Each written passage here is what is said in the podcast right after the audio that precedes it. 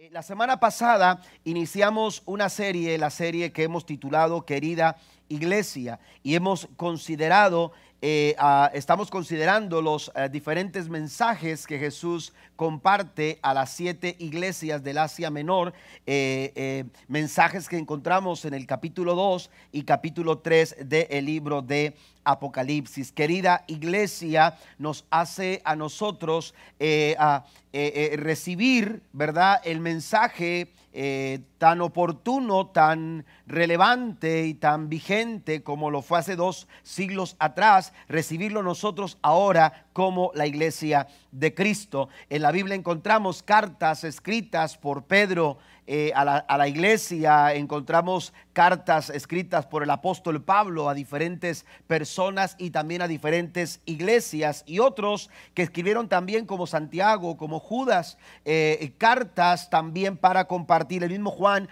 para escribir a las iglesias. En este caso encontramos estas siete cartas que Jesús Jesús envía, si bien Cristo no es quien escribe, esta carta, si bien no es, no es Jesús el que escribe las cartas, es Cristo el que envía el mensaje. Usted lee el libro de Apocalipsis y se dará cuenta que Cristo se revela a Juan a través de una visión y le dice, escribe esto que te voy a decir. Quiero que escribas esto y lo envíes a las iglesias. Siete iglesias con siete mensajes. Eh, también mencionábamos la semana pasada que queremos, hemos tomado este título pensando en la forma en que nosotros eh, de pronto, si usted ha enviado alguna carta, eh, yo mencionaba que mi esposa y yo, cuando fuimos novios, nos mandábamos muchas cartas porque vivíamos lejos, ¿verdad? No era, no teníamos la, no era tan disponible lo que era el teléfono celular, ¿verdad? Y, las llamadas de larga distancia, pues no eran este, tan baratitas, ¿verdad? Entonces, lo que hacíamos era escribirnos cartas este, el uno al otro. Y, y usted sabe, cuando uno comienza una carta, eh, uno escribe un mensaje, un saludo de apreciación. Al principio usted le dirige una carta a alguna persona, alguna amistad, querido amigo, ¿cómo estás? Es un gusto poder saludarte. Si es eh, eh, su esposo, si es su esposa, usted le, le envía esa carta con un saludo de apreciación de acuerdo a lo que usted siente decir o de acuerdo con usted le llama. En este caso, hemos tomado estas cartas y hemos tomado este tema pensando en que Jesús escribe a su amada iglesia de esta manera, querida iglesia. Y hemos querido tomar el mensaje de estos sermones o estas cartas eh, y unirla a ese saludo de apreciación. Por eso la semana pasada hablábamos de la primera carta que Jesús escribe a la iglesia de Éfeso y la titulamos Querida iglesia, vuelve. Jesús contundentemente hace un llamado a la iglesia de Éfeso a volver al primer amor porque ya no me amas, dijo Jesús, como me amabas antes, ni tampoco amas a tu prójimo como lo hacías al principio. Has dejado tu primer amor. En este caso, hoy vamos a hablar de la iglesia de Esmirna y la carta que Jesús envía a la iglesia de Esmirna. Vaya conmigo Apocalipsis capítulo 2, versículo 8 al versículo 11. Leo la nueva traducción viviente y dice, escribe esta carta al ángel de la iglesia de Esmirna este es el mensaje de aquel que es el primero y el último, que estuvo muerto, pero que ahora vive. Yo sé de tu sufrimiento y tu pobreza, pero tú eres rico. Conozco la blasfemia de los que se te oponen. Dicen ser judíos, pero no lo son, porque su sinagoga les pertenece a Satanás. No tengas miedo de lo que estás a punto de sufrir. El diablo meterá a algunos de ustedes en la cárcel para ponerlos a prueba y sufrirán por diez días, pero si permanecen fiel, incluso cuando te enfrentes a la muerte, te daré la corona de la vida. Todo el que tenga oídos para oír, deben escuchar al Espíritu y entender lo que Él dice a la iglesia a las iglesias, los que salgan vencedores no sufrirán daño de la segunda de la segunda muerte. Este es un mensaje que Jesús le da a una iglesia que necesitaba ser animada, a una iglesia que necesitaba ser, aleluya, alentada, que necesitaba ser consolada. Por eso el tema de esta mañana es, querida iglesia, sigue adelante. Hay momentos en que parece que no se puede. Hay momentos en que por más que tú luches, por más que tú quieras, por más que tú quieras eh, eh, de alguna manera salir adelante, levantarte, ponerte de pie y dar el paso que necesitas dar para continuar en tu familia, en tu matrimonio, en la circunstancia en derredor, en derredor tuya que te oprime, que, que, que te hace pasar un mal tiempo. Hay momentos en que de verdad sentimos que no podemos continuar. Bueno, este era el caso de esta iglesia de Esmirna. Esmirna estaba pasando por tiempos muy complicados. Esmirna estaba pasando por tiempos muy difíciles como iglesia, pero a esta iglesia que necesitaba ser animada, a esta iglesia que necesitaba ser fortalecida en su fe, a esta iglesia que necesitaba sentir el consuelo, aleluya, para poder seguir adelante, a esta iglesia Jesús le escribe una preciosa carta para darle argumentos sólidos y de peso para poder seguir adelante. A esta iglesia como a usted y a mí, en esta mañana Jesús nos dice, querida iglesia, sigue adelante. ¿Y dónde podemos encontrar palabras de aliento? ¿Dónde podemos encontrar esas palabras que fortalezcan nuestra fe y nos den la confianza suficiente como para retomar el camino, como para ponerte, eh, poderte levantar y poder continuar y poder seguir adelante, sino en las palabras hermosas, en las palabras bellas, en las palabras preciosas que salen del corazón de nuestro Dios. ¿Cuántos dicen amén a esto? Den un aplauso fuerte al Señor en esta mañana. Por eso la Biblia dice, el que tenga oídos para oír, oiga lo que el Espíritu está diciendo a las iglesias. Quizás y debido a la situación que estás pasando, quizás has concluido que ya no puedes más y que es imposible poder seguir adelante. Pero Jesús le dice a Esmirna, sigue adelante. ¿Cómo podemos seguir adelante? Esa es la pregunta que queremos responder en esta mañana. ¿Cómo es posible continuar? ¿Cómo es posible seguir hacia adelante? Jesús nos da tres argumentos en este mensaje Tres argumentos, más allá de esa palmadita que a veces recibimos en la espalda de alguien que con buenas intenciones te dice, continúa, tú puedes, sigue adelante. Más allá de una simple palmada, Jesús nos da tres argumentos para poder seguir adelante en tiempos de dificultad. Y quiero mencionarlos, si usted lo puede anotar ahí, aleluya, en sus notas. Número uno, el primer argumento para poder seguir adelante es la revelación que tenemos sobre Jesús.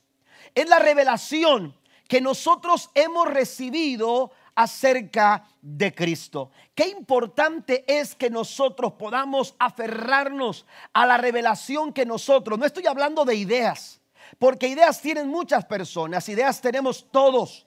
Y hay gente que se hace una idea de Dios y se crea una idea de Dios equivocada, una idea de Dios errónea.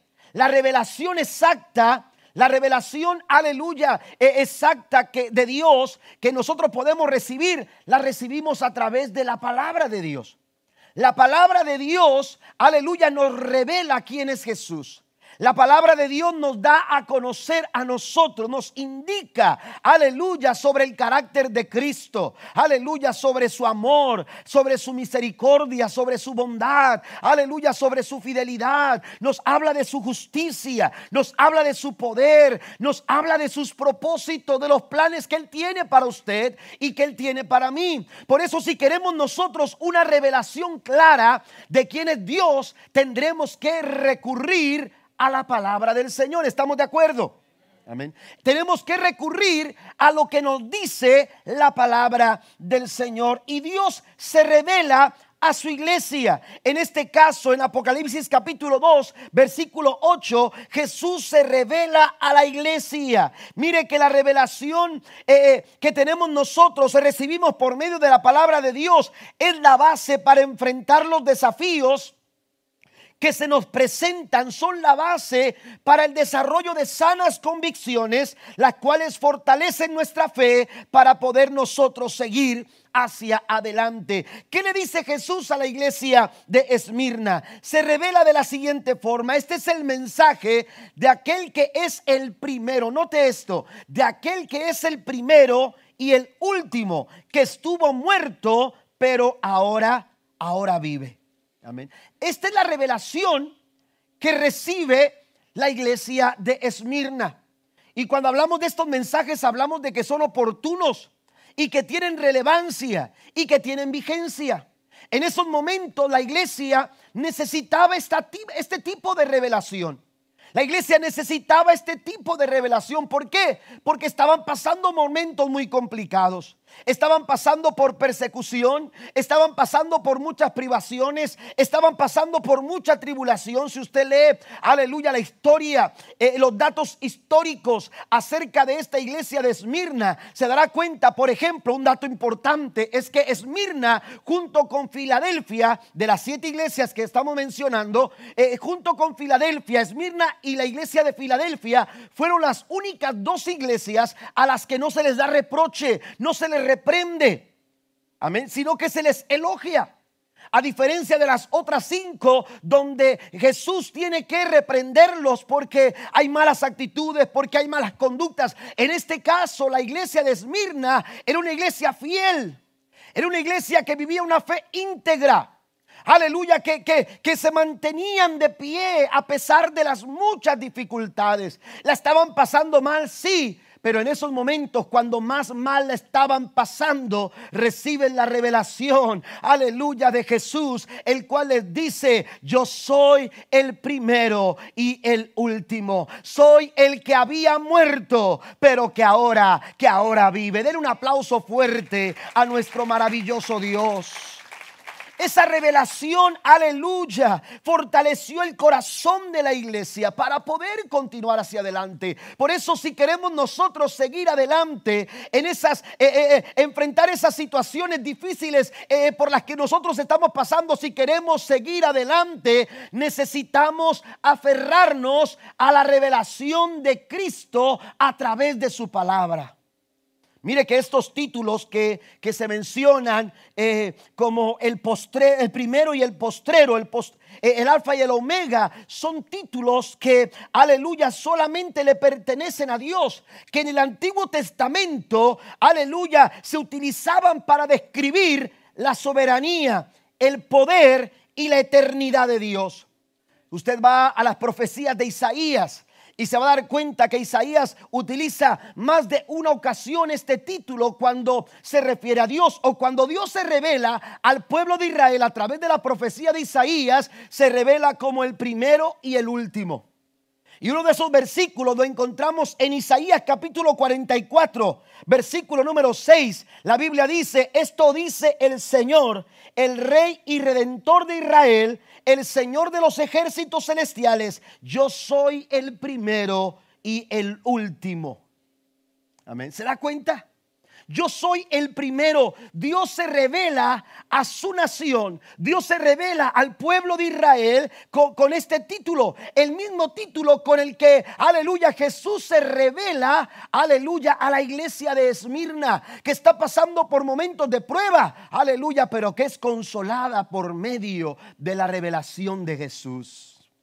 Yo soy el primero y yo soy el último. Esto quiere decir, amados hermanos, aleluya, que, que, que, Jesús, aleluya, ha estado con nosotros mucho antes, aleluya, de lo que nosotros a veces pensamos, de lo que a veces nosotros nos imaginamos. Eh, eh, eh, a veces pensamos que estamos pasando por este momento de prueba solos, que estamos luchando solos, pero el Señor dice, yo soy el primero, es decir, el que, el que estuvo contigo al principio, pero el que estará contigo también hasta al final. ¿Cuántos alaban a Dios por ello? Esa es la revelación de Jesús aleluya, de un Jesús que aunque cambien las circunstancias, porque las circunstancias cambian continuamente, los problemas que enfrentamos ahora quizás son distintos a los que enfrentamos ayer, porque las situaciones tienen cambios continuamente, las circunstancias cambian continuamente, pero aunque todo en torno a nosotros cambie y aunque nosotros mismos tomemos, tengamos cambios en nuestra vida y las circunstancias alrededor nuestro cambien, Jesús sigue siendo el mismo de ayer, de hoy y por todos los siglos. Bendito su nombre para siempre. La revelación de Jesús, aleluya, es un buen argumento que nosotros recibimos por la palabra, es un buen argumento para seguir hacia adelante. ¿Por qué puedo seguir adelante? Porque Cristo sigue estando conmigo, porque Él es el primero y Él es el último. Él es el alfa y Él es la omega. El profeta Isaías sigue diciendo, después de decir yo soy el primero y el último, hablando de Dios, también dice, y no hay otro Dios. Esto nos habla, amados hermanos, de quién, de quién es el Dios al que usted y yo servimos. Las pruebas tienen un impacto directo en la forma en la que nosotros encaramos la vida. ¿sí? Las pruebas que nosotros afrontamos tienen un impacto e, en nuestras actitudes, e, e, en las posturas que tomamos en la vida. Hay personas que no, no, no quieren intentar siquiera eh, salir adelante por los fracasos, por las circunstancias del pasado. Eh, ¿Por qué? Porque impactaron su vida, impactaron directamente su corazón. De tal forma, aleluya, que, que ahora, eh, gracias a, o, debido a ese impacto, ellos encaran eh, la vida de una manera a veces evadiendo las circunstancias o sacándole la vuelta a los problemas. O, o a veces hay una actitud de derrotismo, de fracaso, que no les hace, ni siquiera les da la oportunidad de poder intentar a ver si ahora pueden. ¿Por qué? Porque así las pruebas impactan la forma en que nosotros encaramos, encaramos la vida. La iglesia en Esmirna no se daba por vencida a pesar del sufrimiento, a pesar de la escasez, a pesar de las calumnias, a pesar de la oposición que experimentaban. Ellos se mantían de, fe, de, de pie con una fe inquebrantable cuando ellos recibieron la revelación de quién era Jesús. Él es el postrero, pero también también es el primero, pero su revelación no solamente quedó ahí, sino que sigue diciendo la escritura, el que había muerto, pero ahora, ahora vive. Esta es la revelación, una verdad poderosa que nos permite encarar las pruebas, aleluya, con la seguridad de que tenemos una victoria segura a través de Cristo Jesús. A través de Cristo Jesús. Y es que la victoria de Jesús de la muerte, al vencer la muerte, al resucitar al tercer día. Aleluya, es una garantía para que usted y yo podamos enfrentar las pruebas y las circunstancias que vienen a nuestra vida, que son reales, pero enfrentarlas con una buena actitud enfrentarlas, aleluya, con un buen espíritu, enfrentarlas con una buena dinámica. Aleluya, Cristo venció y gracias a que Él venció, usted y yo somos llamados más que vencedores. ¿Alguien lo cree? Pablo le escribe en su carta a los Romanos capítulo 8. Pero antes de ir a, lo que Pablo dice, quiero recordarle las palabras de Cristo en San Juan capítulo 16, versículo 33. Dice, les he dicho todo lo anterior. Escuche, la revelación que recibimos tiene un propósito, aférrese a él. Aférrese a la revelación que nos da la palabra del Señor. Dice lo que les he dicho. Aleluya. Para que eh, ustedes tengan paz, lo he dicho. Aquí en el mundo tendrán muchas pruebas y tristezas. Pero anímense. Es una forma de decir sigan adelante. Amén. Sigan adelante. Tengan ánimo. Porque yo he vencido al mundo. Pablo toma esa victoria de Cristo aleluya, como, como el argumento, la garantía suficiente para que usted y yo podamos seguir adelante. Y dice Pablo, aleluya, ¿quién nos puede separar del amor de Dios? Ni tribulación, ni angustia, ni persecución, ni cuchillo. Aleluya. Y empieza a enumerar ciertas cosas, aleluya, que todos pasamos, que todos enfrentamos. Pero dice Pablo, nada nos puede separar del amor de Dios que es en Cristo Jesús. Antes, antes en todas esas cosas. Y yo quiero que entendamos esa, e, esa parte, esa exclamación del apóstol Pablo cuando Pablo dice antes, lo está siendo consciente de esta revelación, de que antes de que tú pases por esa prueba, antes de que tú pases por esa lucha, antes de que tú pases por esa dificultad, aleluya, o, o antes de que tú pasaras por lo que estás pasando, hubo alguien que ya venció en la cruz del Calvario. La misma muerte no lo pudo retener. Él se ha levantado. Él vive ahora y reina por los siglos de los siglos. Y gracias a su victoria, usted y yo somos más que vencedores. Den un aplauso fuerte a nuestro Dios.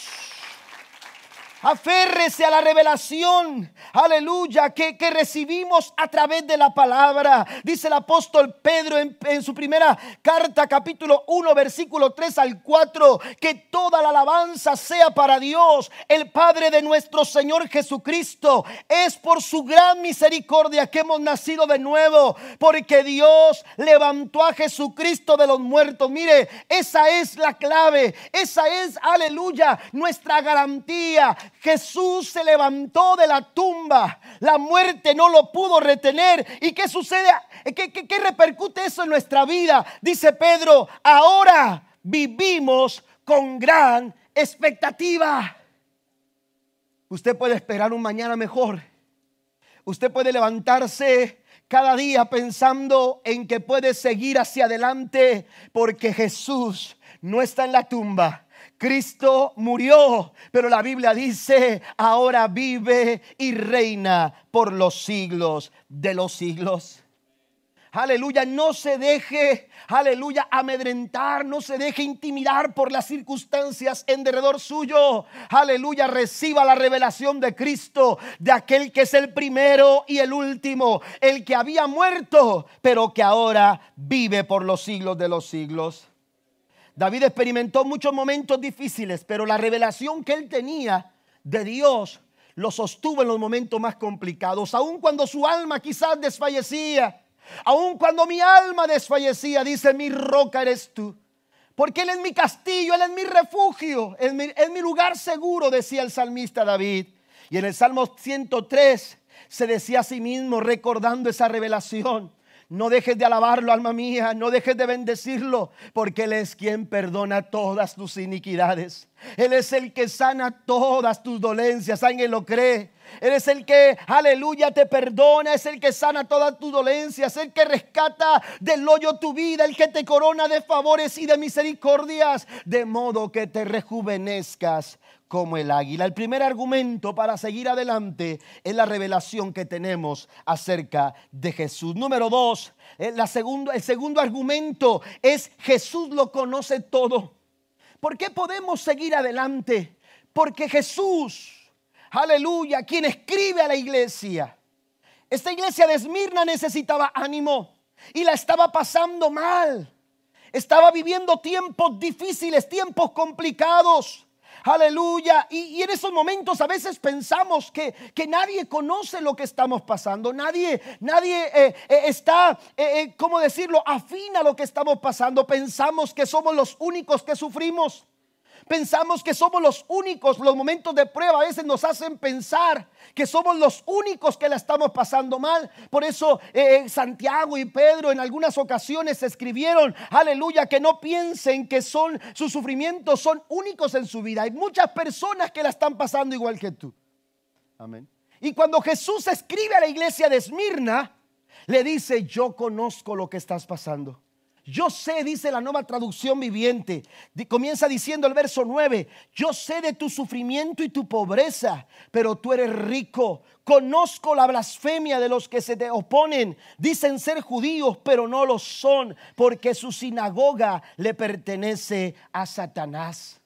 Esta iglesia la estaba pasando mal, pero Jesús conocía por lo que estaba pasando.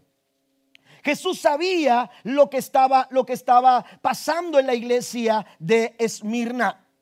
Es importante mencionar que el, el término griego que se utiliza aquí para traducir la expresión yo sé o conozco, como dice la, la, la, la, versión del 60 de la Reina Valera, yo conozco tu tribulación. Amén. Eh, eh, ese, ese, término griego que se utiliza para, para, eh, para traducir la palabra o la expresión yo sé, sugiere un conocimiento pleno e implica una afirmación. Amén. Es decir, yo conozco todo lo que está pasando. Yo lo conozco todo. Es un conocimiento pleno. A veces nosotros cuando hablamos con una persona que nos cuentan sus problemas, o, una situación, eh, eh, aun cuando quisiéramos conocerlo todo, se nos hace difícil. ¿Por qué? Porque estamos limitados. Porque no es solamente lo que escuchamos, sino que a veces no tenemos una comprensión completa de lo que está pasando. Bueno, en este caso Jesús le dice a la iglesia de Esmirna, yo conozco plenamente, tengo un conocimiento pleno por lo que tú estás pasando. Pero también dice que este término, este término, aleluya, implica una afirmación, es decir, le iría de esta manera, yo te aseguro que te conozco. ¿Mm? A veces alguien le dice, no, es que la estoy pasando mal, yo te entiendo. No, la verdad es que no me entiendes, porque mira, eh, eh, y entonces de pronto eh, entendemos, de pronto no logramos entender. Pero cuando Jesús dice, yo te aseguro que lo sé. Yo te aseguro que sé lo que estás pasando. Y es que no solamente lo he visto, yo lo viví. Es que no solamente he visto tu sufrimiento, yo pasé por lo que tú estás pasando.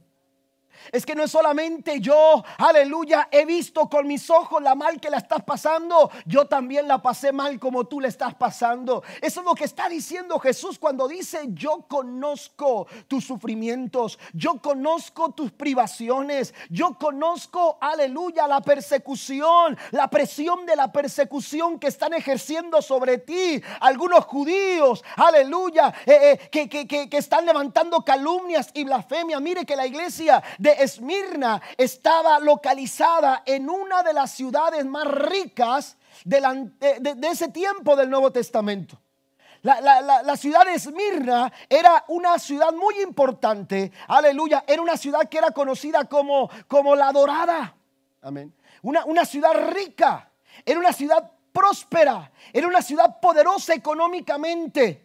Los poetas cuando escribían acerca de Esmirna, todavía usted puede ir al internet, es una ciudad preciosa.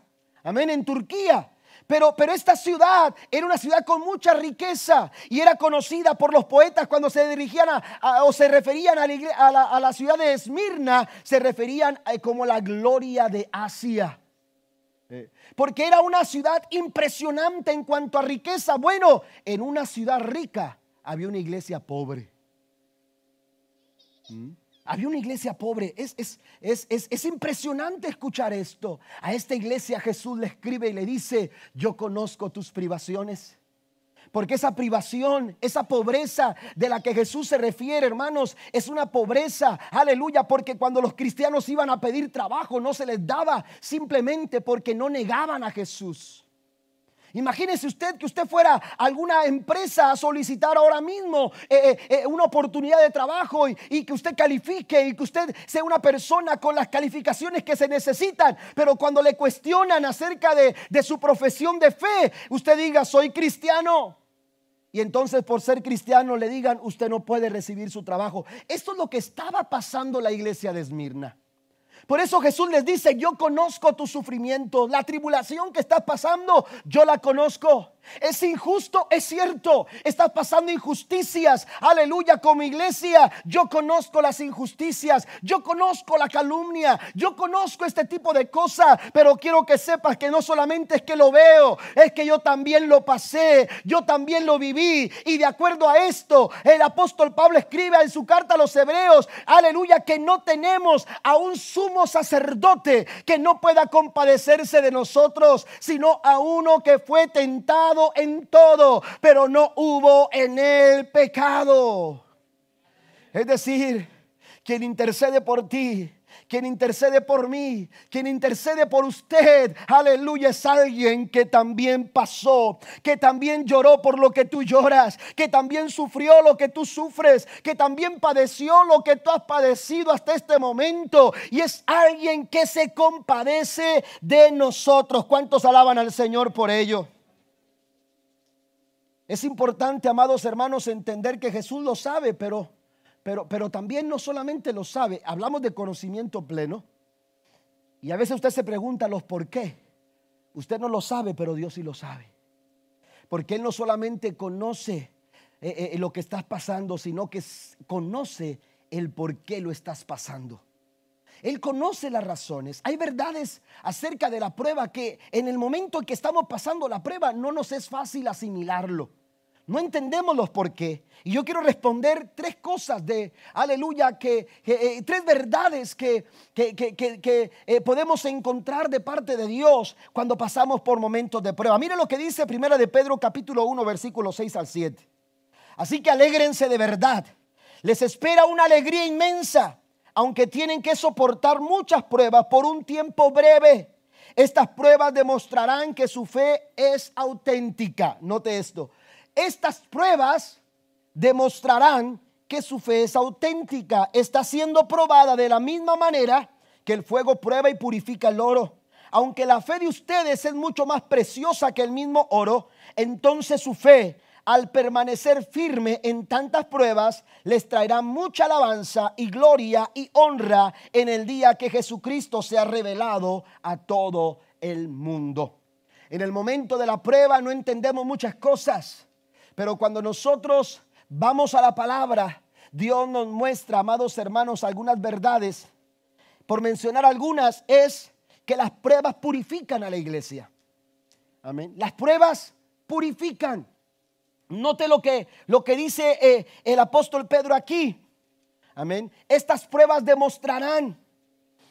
Estas pruebas demostrarán, si usted va a, a Apocalipsis capítulo 2, la lectura que hacíamos acerca de lo que Jesús escribe a la iglesia de Esmirna en el versículo 10, habla de esos momentos de prueba, dice, para ponerlos a prueba.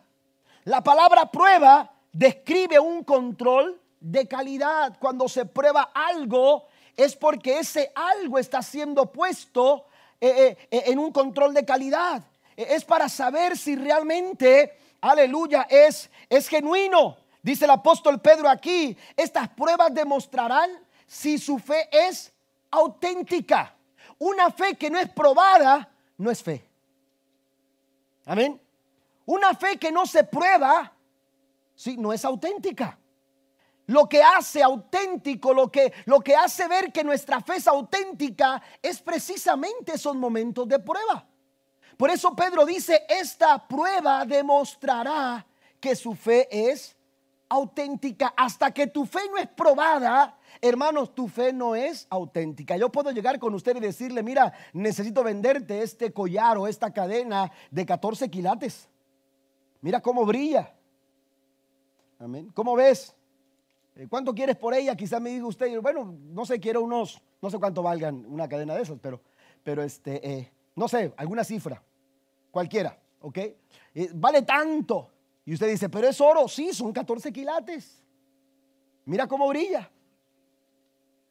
Pero ¿qué dice el dicho? No es un texto. No todo lo que brilla es oro. Amén. El oro tiene que ser probado. Tiene que ser tiene que pasar por prueba. ¿Y qué es lo que prueba el oro? El fuego. Y eso es lo que dice Pedro. Pedro, así como el oro es pasado por el fuego, ¿para qué? Para ser probado. Nuestra fe, aleluya, tiene que ser probada por el fuego de la prueba. Amén. Y es a través de la prueba que nuestra fe, aleluya, eh, eh, eh, es probada. Y entonces, aleluya, esta, esta, forma de prueba nos llega a pensar que somos probados para ser aprobados. Amén. Para que tu fe sea probada, tu fe tiene que ser probada. Segunda verdad, las pruebas son pasajeras. Las pruebas son pasajeras. Las pruebas son temporales. Quiero decirte que ese momento de lucha en tu vida tiene una fecha de caducidad. ¿Alguien lo cree? Tiene una fecha de expiración. Como cuando usted va y, busca eh, el galón de leche y usted dice, bueno, todavía tengo leche para estos días, pero necesito otro galón porque tengo algunos niños que toman mucha leche en casa. Amén. Y entonces usted dice, voy a buscar que, que tenga una fecha de caducidad más larga que la que tengo en la casa. ¿Mm? ¿Verdad? Y entonces usted ve eh, el producto que va a comprar, eh, su fecha de caducidad. Amén. E, eso le da la seguridad de que ese producto está en buen estado. Bueno, quiero decirte que la prueba que tú estás pasando no, no, no tiene, aleluya, eh, eh, no es cuestión de que sea permanente o sea una situación perdurable. A cada prueba Dios le ha dado un tiempo. A cada prueba Dios le ha puesto una fecha de caducidad. Y yo quiero que usted entienda eso en esto esta mañana. La Biblia nos dice, dice, eh, hablando el apóstol Pedro, aunque tienen que soportar muchas pruebas por un tiempo breve. Amén. Ah, eh, eh, en, ah, el capítulo 2 de, Apocalipsis, versículo 10, dice que el enemigo tomará el diablo, tomará algunos de vosotros y los pondrá en la cárcel por 10 días. los 10 días, hermanos, no tenemos que tomarlos literales. Esos 10 días solamente están figurando, aleluya, un periodo de tiempo. Es decir, comienza día este, pero termina este día. Eso es lo que sucede con la prueba. La prueba, aleluya, llega a nuestras vidas, sí, pero dice que es por un corto de tiempo. Tiene una fecha de expiración, tiene una fecha de caducidad. Y esa prueba, si tú, aleluya, sigues adelante, esa prueba un día tendrá que terminar, porque Dios así lo ha, aleluya, así lo ha determinado terminado. Mire lo que dice la Biblia en 1 Corintios capítulo número, número 10, verso 13, la nueva versión internacional dice, ustedes no han sufrido ninguna tentación que no sea común al género humano, pero Dios es fiel y no permitirá que ustedes sean tentados más allá, más allá de tus fuerzas, más allá del tiempo designado más allá, aleluya, de lo que dice la escritura, más allá de lo que puedan aguantar. Más bien, cuando llegue la tentación, Él les dará también una salida a fin de que puedan resistir. Las pruebas purifican a la iglesia. Las pruebas son pasajeras. Pero también otra verdad que tenemos que descubrir es que los propósitos de Dios son más grandes que las pruebas. Nunca una prueba será mayor que el propósito que Dios quiere cumplir en tu vida. Alguien me lo dijo de esta forma, me dijo a mí, aleluya, si el tamaño de tu prueba es como Goliat, el tamaño de tu victoria será mayor que Goliat. El propósito es mucho más grande que tu problema el propósito, el plan de Dios es mucho más grande que ese momento tan complicado por el cual tú estás pasando ahora mismo. Necesitamos aleluya, entender que Dios tiene un propósito muy grande eh, eh, con nosotros, dice el apóstol Pablo en su segunda carta, capítulo 4, verso 17. Nuestras dificultades actuales son pequeñas y no duran mucho tiempo. Sin embargo, nos producen una gloria que durará para siempre y que es de mucho más peso que las dificultades. Alguien le da un aplauso al Señor, amén. Parece que la estás pasando mal. Parece que la situación se ha puesto complicada. Piensa en el propósito que Dios tiene para tu vida. Así como te aferras a la revelación de Cristo a través de su palabra, así también aférrate al propósito que Dios quiere cumplir en nuestras vidas. Si la estás pasando mal, piensa en el propósito que Dios quiere cumplir. Aleluya, en tu vida, en tu casa, con tu familia. Romanos 5, versículo 3 y 4 dice, y no solo en esto, sino también en nuestros sufrimientos, porque sabemos que el sufrimiento produce perseverancia. La perseverancia entereza de carácter y la entereza de carácter esperanza. Tu carácter está siendo moldeado a través de esos momentos difíciles. Amén. Mire, cada prueba es una escuela. Amén. Cada prueba es una escuela, cada tormenta es una escuela, cada prueba es un maestro, cada experiencia es una educación, cada dificultad es para nuestro desarrollo. Esa dificultad que tú estás pasando, aleluya, fue diseñada para el desarrollo de tu carácter, para el desarrollo del carácter de Cristo en tu vida. El problema es, hermanos, que a veces somos de lento aprendizaje. Lamentablemente, no nos gusta aprender y repetimos los mismos errores y repetimos las mismas faltas. ¿Y qué sucede cuando, cuando usted se equivoca en una palabra? ¿Se acuerda cuando estábamos en la primaria? Y se equivocaron una palabra y, el maestro te decía, tienes que hacer este, 100 veces esa palabra. Amén. Y entonces usted tenía que escribir esa palabra 100 veces para poder aprender cómo se escribía. Y es lo que sucede cuando usted y yo no disponemos nuestro corazón para aprender lo que Dios quiere hacer con nosotros, lo que Dios, lo que Dios quiere revelarnos a nosotros, entonces, hermanos, tenemos que volver a repetir la clase. Tenemos que entender que eh, la prueba nunca será mayor que tu propósito. Y, y el punto número tres, el argumento número tres. El argumento número tres, además de que la revelación de Jesús, además de que Jesús lo conoce todo. El tercer argumento para seguir adelante, aleluya, es que tenemos que deshacernos del temor. Hay que deshacerse del temor. La palabra deshacer, hermanos, eh, eh, la palabra deshacer, aleluya, eh, quiere decir desprenderse y abandonar. Quiere decir abandono. Hay que abandonar, hay que, hay que desprendernos del temor. Dice la escritura, Apocalipsis 2.10, no tengas miedo de lo que estás a punto de sufrir. No tengas temor de lo que estás a punto de sufrir. Este tercer argumento exige una acción y esa acción es deshacernos del temor. Implica desprendernos y abandonar toda clase de temor. Si tú quieres seguir adelante, tienes que hacer algo con el temor que no te deja avanzar. Tienes que desprenderte, tienes que abandonarlo para poder seguir adelante. A menudo las adversidades de la vida despiertan el temor y el pánico en nuestras vidas. Esos momentos difíciles la iglesia de Esmirna tenía muchos momentos como estos y seguramente el enemigo trataba de tomar esos momentos para infundir temor en el corazón de la iglesia. Por eso Jesús le dice, no tengas miedo. Por eso Jesús le dice, no temas iglesia, querida iglesia, sigue adelante. Pero para poder seguir adelante necesitamos hacer algo con el temor. Jesús sabe, Dios conoce nuestros sentimientos y sabe que tenemos una tendencia natural a sentir el temor. Aleluya, pero algo tenemos que hacer con el temor. La estrategia del diablo es la de intentar infundirnos miedo. Amén. Él anda merodeando como león rugiente, dice la Biblia, tratando de infundir temor. ¿Por qué? Porque él sabe que el miedo paraliza.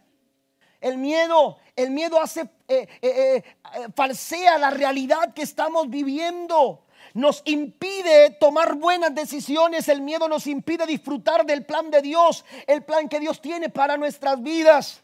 El miedo nos obliga a retroceder en vez de ir hacia adelante. Por eso, si quieres seguir adelante, necesitas hacer algo con el miedo.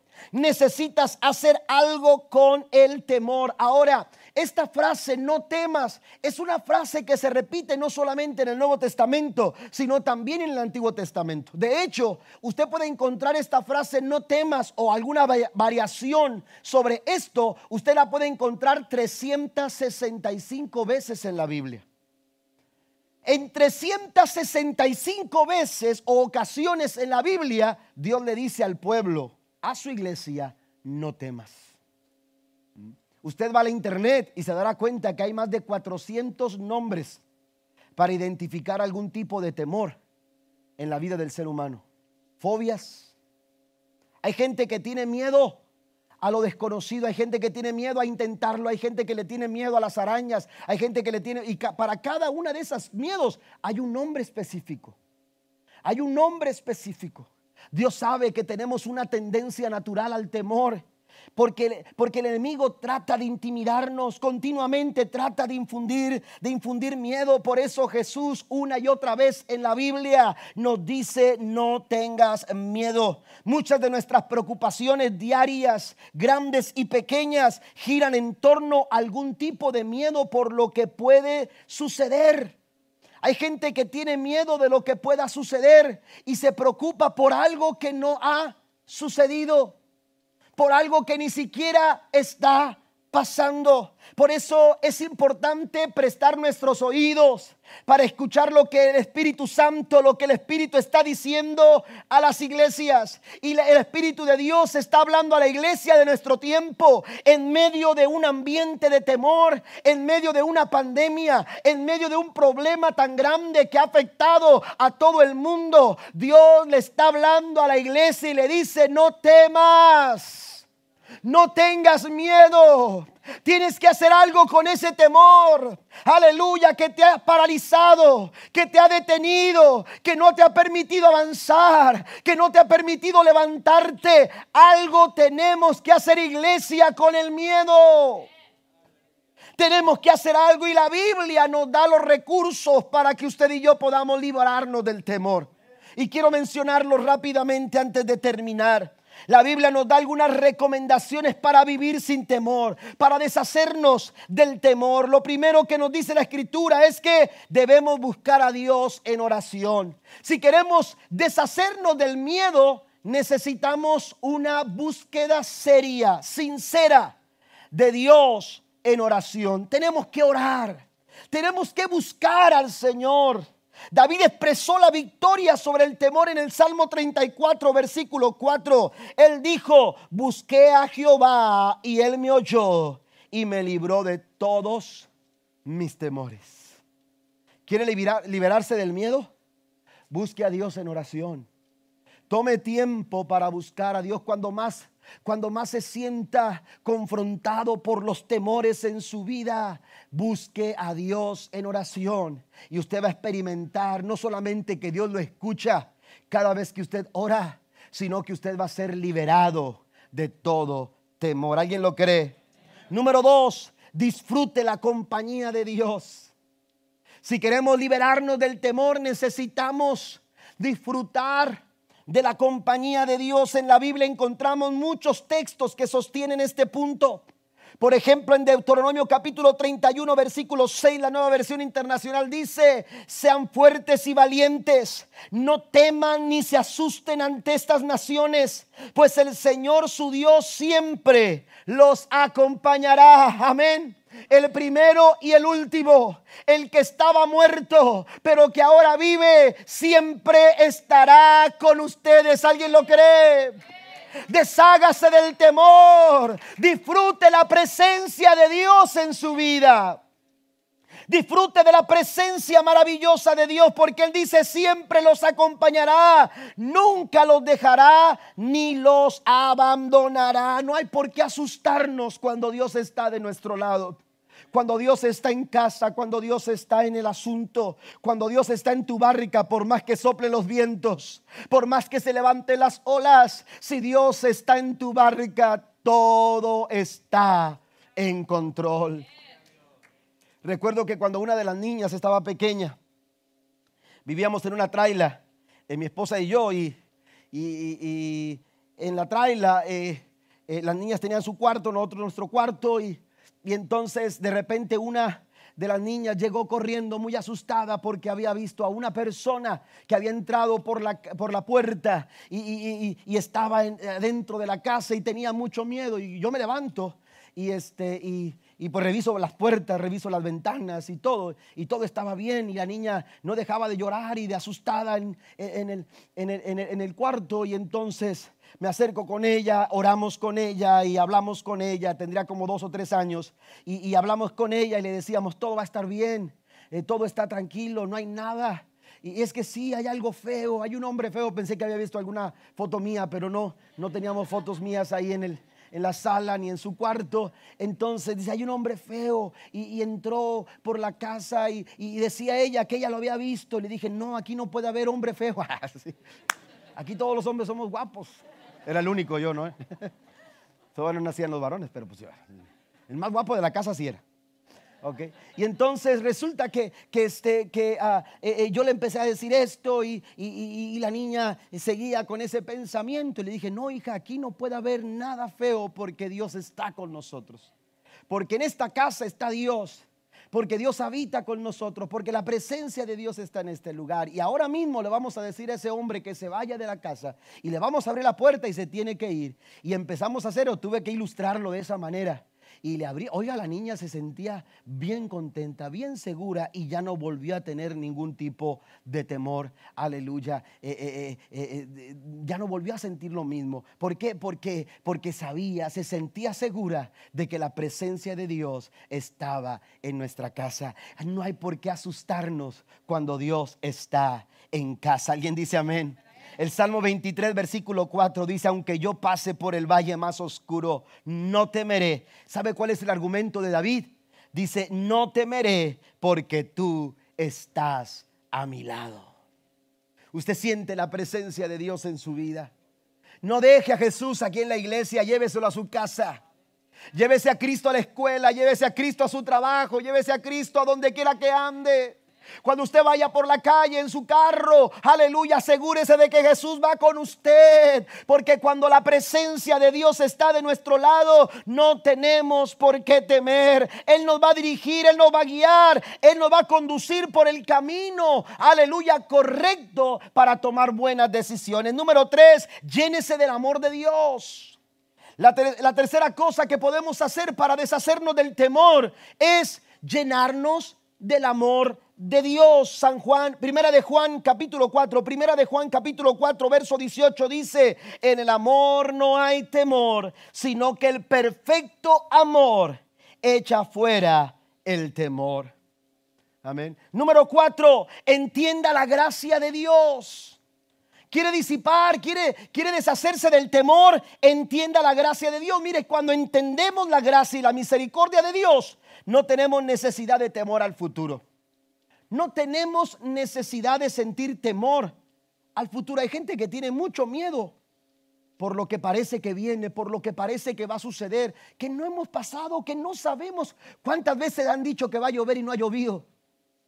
Y sales tú con tu paraguas y con tu impermeable y con tus botas hasta acá y, andas todo el día así y, no llovió. Y cuando no te dicen que va a llover es cuando llueve. Con ganas de hablarle al, del canal de televisión de, eh, que te dijo que, iba, que no iba a llover y andas todo empapado con el... Eh, oiga, las hermanas con su pelo así bien acá y... ¿Eh?